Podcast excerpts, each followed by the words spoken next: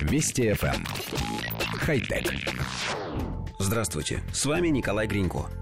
Расследование, проведенное канадским телеканалом CBC Marketplace, выявило, что польза защиты глаз от синего свечения мониторов, о которой так много твердят эксперты, мягко говоря, преувеличена. Человеку, работающему на компьютере, особые очки вовсе не нужны. Научных доказательств того, что синий свет, излучаемый телефонами и компьютерами, вызывает проблемы со зрением, нет. Тем более этот свет не может повышать риск заболеваний. Главный аргумент опрошенных ученых-офтальмологов заключается в том, что основным источником синего света для нас является небо и солнце. В ясный день, даже зимой, мы видим в сотни раз больше синего света, чем излучают мониторы гаджетов.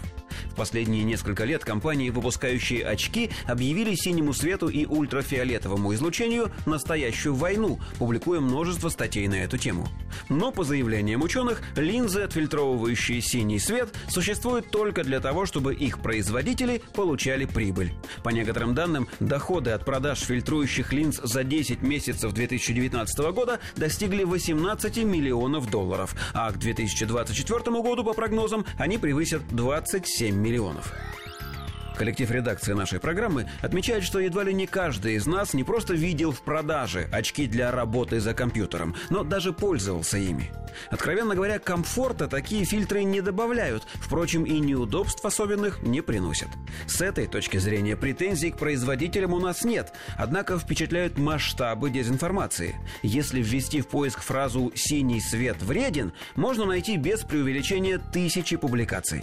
В них рассказывают и о разрушении зрительного пигмента, и о выработке токсичных веществ, и даже о деградации сетчатки.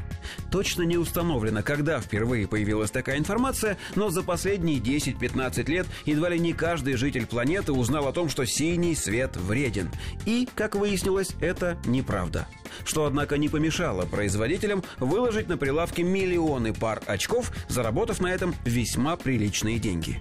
В связи с этим у нас возникла пара занятных мыслей.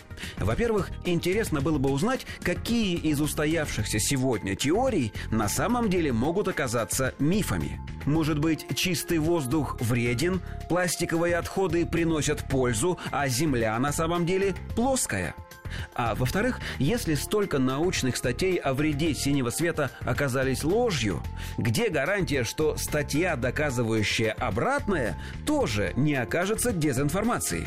Впрочем, от имеющихся в редакции очков для работы за компьютером мы намерены избавиться. Хотя... Вести FM. Эм. Хай-тек.